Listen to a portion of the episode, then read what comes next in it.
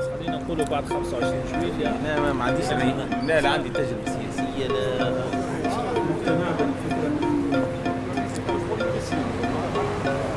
دخل في التشريعات بال 500 ولا 600 كيف بتاعك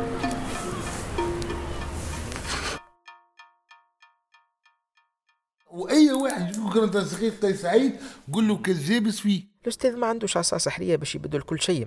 ويمثل فكرة أنا حبيتها. أول ما قالوا قيس سعيد الدستور هذا ما يمثلش الشيء اللي خرجت من اجله الناس لل- للشارع.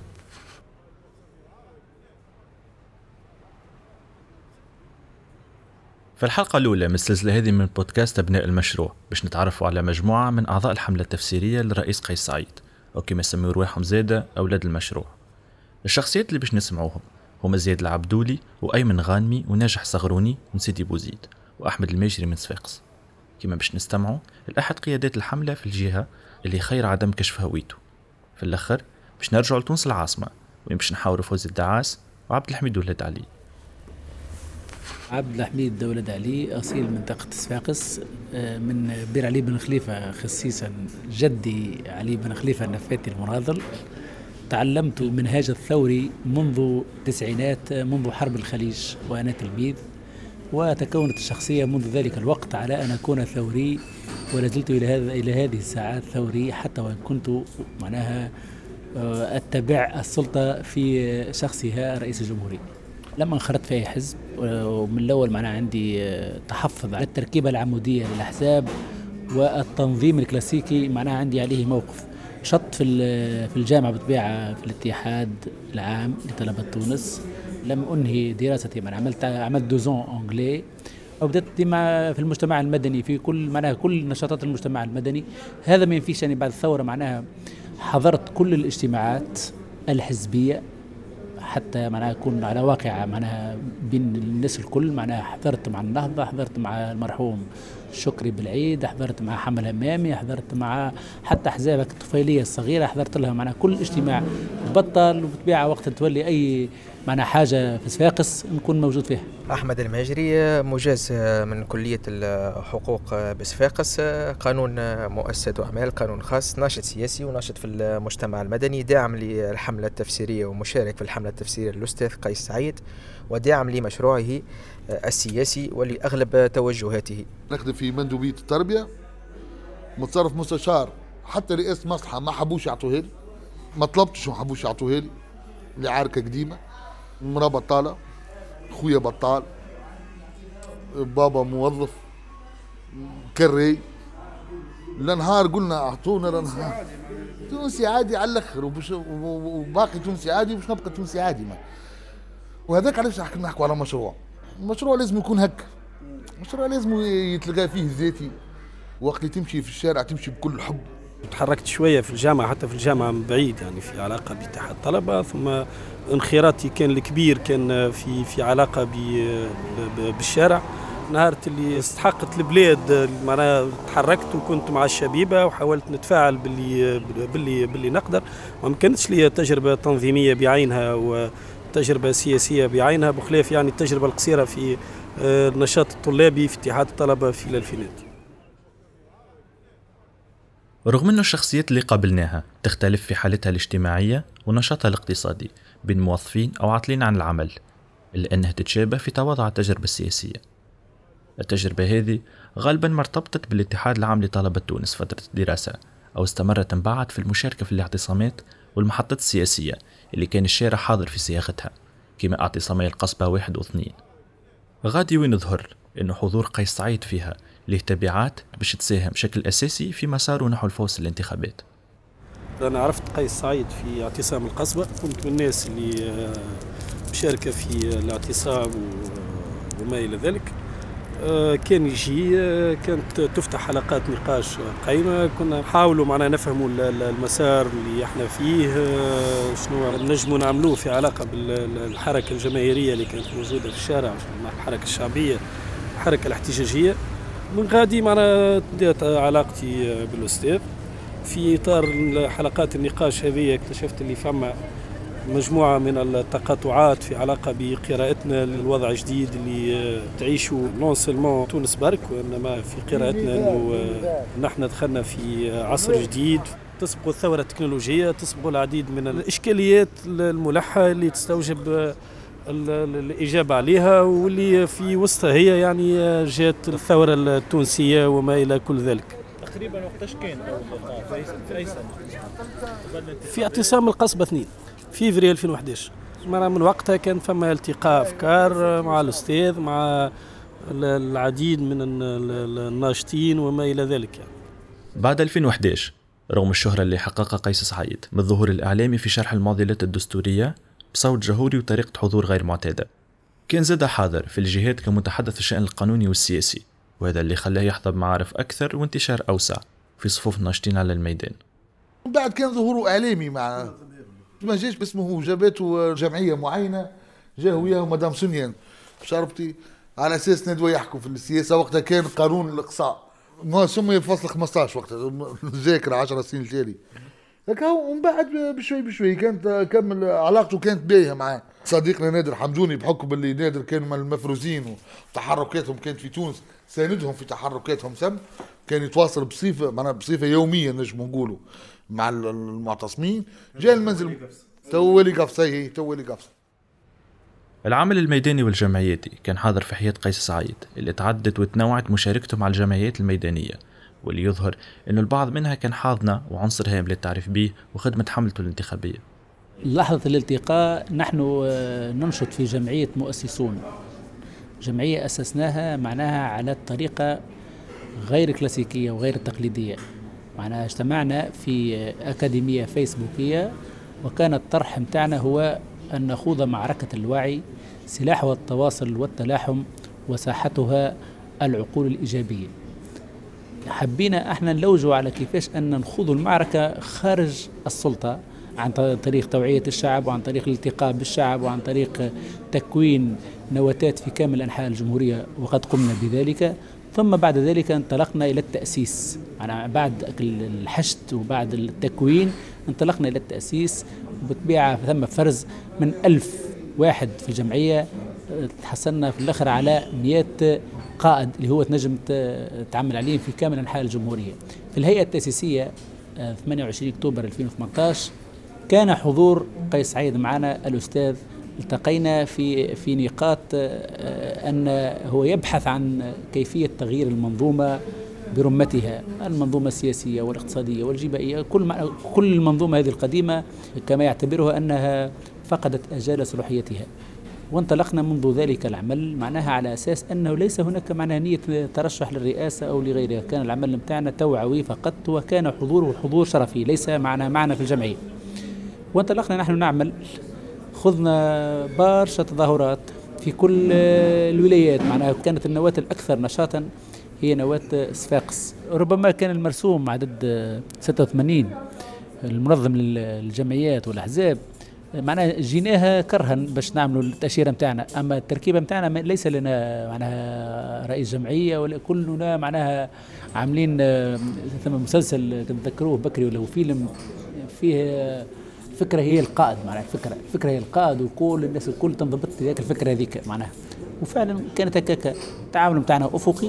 كل شيء بالاستشاره عندنا ضوابط تلاحمية ضوابط تآزريه كل واحد أزمة نخدم بعضنا. وممتون ننشطوا على أن راهو الأحزاب هذه وهل النمط السياسي التقليدي اللي هو قاعد يمارس في سلطة معناها التعليمات وسلطة احتكار الفكر. خاطر إحنا نؤمن لأن الحرية كمبدأ وكقيمة تختلف من واحد لواحد آخر. ثم ناس يعتبرون أن الحرية هي حرية تعبير فقط. آه سي انتصرنا وعندنا حرية وهي مكسب. إحنا نقول لا أنتم لم تكتسب. ليست مكسب. المكسب الحقيقي للحرية هي أن تكون كقيمة كاملة ومنها الأساسي هو حرية التفكير. رغم أنه إعلاميا ما تمش قبل الانتخابات مناقشة المشروع السياسي لقيس سعيد إلا أنه ظهرت بعد الانتخابات قيادات تحمل مشروع فكري وسياسي واضح لكنه مغاير ومناقض تماما للسائد. المشاريع السياسية ما تبداش بالتقاء الناس راه تبدأ بالتقاء الأفكار.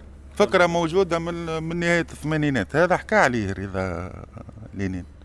قال أنه في نهاية الثمانينات في الجامعة في آه، تونس آه، الناس كل تعرف أنه كان قريب للوطد والوطج رضا شهاب المكي ومن وقتها عنده التصور أنه التعبيرة السياسية بما أنها تعبر عن مجموعة من الناس ولا عن مجموعة من طموحات الناس ما يلزمهاش تاخذ شكل مغلق. ما يلزمهاش تاخذ شكل تنظيم. بما أن الفكرة انطلقت من رفض التنظيم السياسي الكلاسيكي فإن الحملة الانتخابية لقيس سعيد تبنت على هذا الأساس وهو التضامن والتطوع في العمل السياسي بعيد على المسؤوليات الحزبية. بدينا في 2013 كانت الفكرة موجودة حتى في 2014 حتى الانتخابات الرئاسية الأولى قوى تونس الحرة كان فيها أولاد من سيدي بوزيد ثلاثة أربعة أولاد أولاد منزل بوزيان كانت نوعا ما العملية بقت تبلور إلى أن وصلنا بعد الانتخابات الأولى اللي صار في 2018 تعمل خط جديد وقتها سميناه الخط الثالث.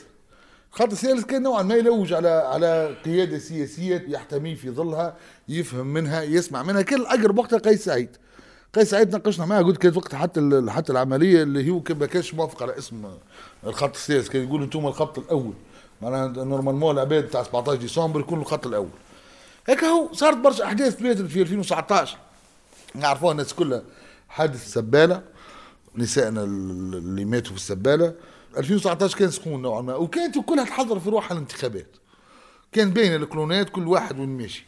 المجموعة هذه الأولاد هذوما ثم اللي كان متحزب وخرج من حزبه عنده مدة عمل تجربة طلابية وخرج ثم اللي عمل تجربة طلابية وما وما تحزبش معناها على امتداد العشر سنين ما مارسش السياسة تحت أحزاب ثم شكون اللي عمل تجربة صغيرة في حزب وخرج. ثم اللي ما مارسش السياسة جملة. جاء إنسان تغرم بالسيد هذا وبكلامه. لقى فيه شخصيتي. لقى فيه روحه لقى مجموعة يحبها واصحابه انطلق يخدم معنا. مش نقول لك كانت جلسات قوية وتبرمج في حاجة قوية وتخطط وتعمل في بلان لا لا ريا شافوا في قيس سعيد الإنسان اللي نجم يكمل معها المشروع. أحلامنا إذا كان اعتبرناه حلم كانت كبيرة ياسر أنه قيس سعيد باش يكون رئيس جمهورية لا.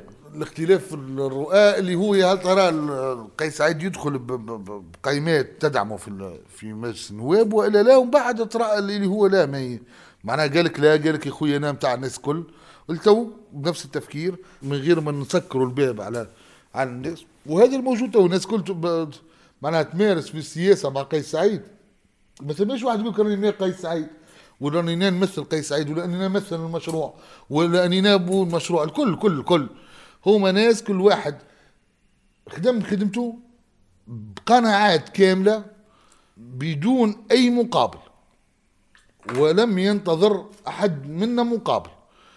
مشروع وطني بعد سرتو 25 جويلية بين بين العموم نحن فيش كنا نخمو؟ وبين العموم مش كانت الأفكار نتاعنا اللي راهي تهرأت الوضعية السياسية في العشر سنين اللي فاتوا خاصة من خمس سنين خد نعتبرها كانت تخبط. كنا العباد كل مش فاهمه حد شيء نتخبطوا ماناش فاهمين الثورة ذيك في جت ولا جت. والله هو يعني آه، الأستاذ آه، ابدا يعني آه، رغبته في الترشح واعلانه للترشح في 2019 أه تلمينا معنا اللي نعرفوا بعضنا من من قبل واللي نتقاسموا المجموعة من الأفكار اللي أشرت لها من بكري. شفنا معناتها إنه اللمحة العامة اللي كانت تصبغ الحملة الانتخابية إنه ماهيش باش تكون كما بقية الحملات الانتخابية وانه اجتهدنا إنه تخرج من وسط المجموعة من الأفكار اللي كنا نتبناوها لقوامها المسألة التشاركية المسألة الأفقية وما إلى ذلك. وقتها يعني كان اتخاذ القرار أنه تكون الحملة قائمة على مبدأ التطوع التلقائي والحر وأنه يعني آه، نشوفوا مدى تجاوب الناس مع الفكرة هذه ومع المسألة التضامنية. وهذا يعني اللي آه، لقيناه من بعد واللي لقيناه مازال آه، معناها متواجد ولقينا التجاوب من من عند الناس الكليكة كما تذكر الناس الكل إنه الاختلاف كان باين بين الأستاذ وبقية المترشحين إنه هو المرشح الوحيد اللي رفض حتى التمويل العمومي نون يعني التمويل الخاص. وإنما كان ديما يردد ويقول هي يعني قائم على مبدأ آه، التطوع التلقائي والحر اللي نجم يعاون بكلمة اللي نجم آه، يعني كل من مكانه اللي نجم يطبع ورقة حتى ب 100 مليم أو آه، يعني بما تقدر. وهذا يعني مبدأ مفهوم التطوع ومبدأ العمل التضامني والتشاركي إنه تحاول تشارك لماكسيموم من العباد على أرضية مهام وتشوف الانتظارات وتشوف يعني مدى تجاوب المجموعات البشرية والناس اللي مهتمة بالمسألة هذيك بالمهمه هذيك بعينها وهذا يعني مسار وهذا اللي أكدوا الشعب التونسي. التجاوب كان تجاوب كبير برشا. أنا نعتبره درس جديد اللي اللي عشته في الحملة الانتخابية. هو درس جديد في آليات العمل السياسي وما إلى كل ذلك. في اطار الحملة التفسيرية نعرف معدن الرجل صدقه ومشروعه السياسي من قبل. وقلنا أن ندعم ونتطوع كنا باش ندعموا الحملة التفسيرية للأستاذ قيس سعيد. وبما أنه الشعب التونسي الكل مل من النظام السياسي المتعفن اللي فقر الشعب التونسي لعقود والمبني على المحصل الحزبية المالكي إلمال الفاسد وقد انتهت صلاحيته. ولذلك أغلبيتنا كشباب بحثنا عن بديل يحقق المطالب الشعبية للجهات المحرومة ويمنحهم الحق في الشغل والحرية والكرامة الوطنية. هذا البديل وجدناه في شخص الأستاذ قيس سعيد كان الذي يمثل رجل القانون صادق ونزيه آه، في عهد عشر سنوات عاش الشعب التونسي آه، عشرية سوداء آه، نسميوها أي تسمية أخرى ما يقلقش الفايدة الشعب التونسي يعرف أنه في الفترة هذه كلها طغى عليها حكم الغاب حكم العصابات حكم وفق قانون انتخابي مبني على المحاصة الحزبية المالكة المال الفاسد. العمل آه، ما كانش محضر من قبل لأنه إحنا ما نعرفوش اللي الراحل. الأستاذ الباشي قايد السبسي آه، ما عندناش معلومات اللي إحنا باش يتوفى. حتمت اللحظة أن كل الجهود كل الأفكار اللي كانت آه، contre المنظومة المستبدة اللي حرمتنا من كل شيء وحرمتنا من الشغل والحرية والكرامة الوطنية أنا مجاز في الحقوق وعاطل على العمل مثلي يمثل كل الكفاءات. هذا الكل حتمت اللحظه أن نجد الأستاذ إنه إنه يترشح وان ندعموه. وعطى الفافير للمتطوعين والشباب والشباب اللي في الوسط الجامعي كان فاعل. جزء كبير من أعضاء الحملة التفسيرية التحقوا بقيس سعيد لإيمانهم بالرجل قبل ما تكون عندهم دراية كبيرة بمشروعه السياسي. وإنما كان الدافع الأكبر هو الثقة في شخصيته وأفضليته على المترشحين الآخرين من حيث نظافة اليد. بالنسبة لسيدي بوزيد راه ثم مغالطة كبيرة نحن قبل يطلعوا علينا النهضويين ويطلعوا علينا الدساتره أنا واحد مغالطة كبيرة خاطر العباد اللي كانوا يمشوا يصوتوا ما احترامتي لهم ناس كبار وكذا واحد يهزوا فيهم بالليسيزيات يعبوا فيهم بالليسيزيات وكل شيء. قط في زوز انتخابات فكرة إنه بوزيد طلع كان في النهر بوزيد كي تمشي أنت للشارع إعلاميين ولا ولا واحد باش يسجل ولا يأرخ ولا يجيك شنو؟ يمشي لك على آه بوزيد طلعت النهضويين واحد. بوزيد لا بوزيد ماهيش نتاع نهضة بوزيد ماهيش نتاع السياتر بوزيد نتاع ماهيش نتاع الهاشمي الحامدي سامح؟ الهاشمي الحامدي راهو تلميذ النهضة يهز في ماليه معناها مع احتراماتنا ليهم وكل شيء. ما عروشية في بوزيد. اللي هما شوية من الناس يجيك بلغة مش هو النهضة راني باهي لا. لا أنا ولد عمك. تمشي تصوت معاي. اي بالعيب نحن ولد عمي ما نعطيش ورو بالعيب يلزم نمشي معاه معناها quelles que soient les conditions مش في بالك انت الأغلبية معناها ديما نقول مع احترامات خاطر ثم ناس فاهمة وشافت الوضع. يمكن نشوف في 70% مشت بولد عمي نحن عندنا عروشيه في بوزيد ما نجموش ننكره واللي هي خليتنا التالي برشا في برشا مواضيع باش نكب موضوع كبير يلزموا برشا سوايع باش نحكوا فيه العروشيه mais في بوزيد بوزيد نتاع واحد كيف قيس سعيد اللي هو يجمع شباب. هذاك الإنسان يجمع الشباب في فكرة إنه ماهوش ماهوش مش كيف الآخر قال ما تخافوش مناش حزب. بالحق هو هو ما قالهاش ما يتحسها ماهوش حزب قيس سعيد. قيس سعيد هو حزام. يلم العباد لم عباد اللي نا وهذا وهذا وهذا في يوم ايديولوجيين مختلفين بعاد على بعضنا. معنا محل نتقا عندنا مقاربات. مثلا في الحريات. واحد هذيك ما فهمتني ثم ارضيه مشترك. بعد على بعضنا في التصور نتاع الدولة كيفاش أصلا في في مشروع الدولة كيفاش يكون شكون لم؟ قيس سعيد هذه الحاجة الوحيدة اللي أقوى حاجة نشوفها. نتائج الانتخابات الرئاسية للدور الأول. تكشف انه قيس سعيد تحصل في سيدي بوزيد على 18% من الأصوات. في الوقت اللي جاء بعده نبيل القروي ب 15% بعدهم صافي سعيد ب 14.5% وبعدهم عبد الفتاح مورو ب 11.5% في مجال هاشم الحامدي اللي هو ولد الجهة في المرتبة الرابعة ب 11% ثم شعب يريد ثم شكون ثم تنسيقية قيس سعيد ثم شكون سماء أحباب قيس سعيد ثم جروب أخر نعرفه معناها باش يقولوا لو عندي تنسيقية معناها ما لا لا لا التنسيقية هذه لعبة من لعب أحزابية. عملوها وكلوا كراهب ومشوا والتجئوا للعباد ودخلوا للعباد. بحكم لا لا لا لا مشوا مشوا مشوا عارفين عارفين. نحن عارفينهم كعبه كعب. ومشوا وقالوا إنه نحن ولاد التنسيقيه هي ما فماش تنسيقية. اي لكن شنو؟ ولو حتى فما تنسيقية. لا، شنو ما. الخ- الخايب معناتها لا لا ما سمش مستحسن ما تكون فما. تنسيقية. خلي الناس الكل تعرف لا، لا، لا. تكون فما تنس- لا. تنسيقية لا. والخيراتات وكل شيء خلي لا يحصروا بعض. لا لا لا لا. ما سميش تنسيقية.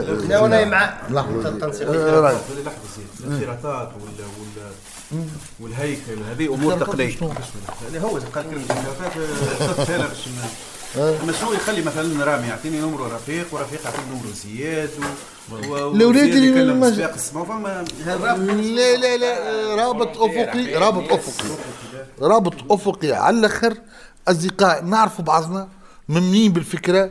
بدون أي لا تنسيقية ينجم اليوم يجينا واحد يجيني أيمن. هاو قال لك ما انتخبتش أيمن.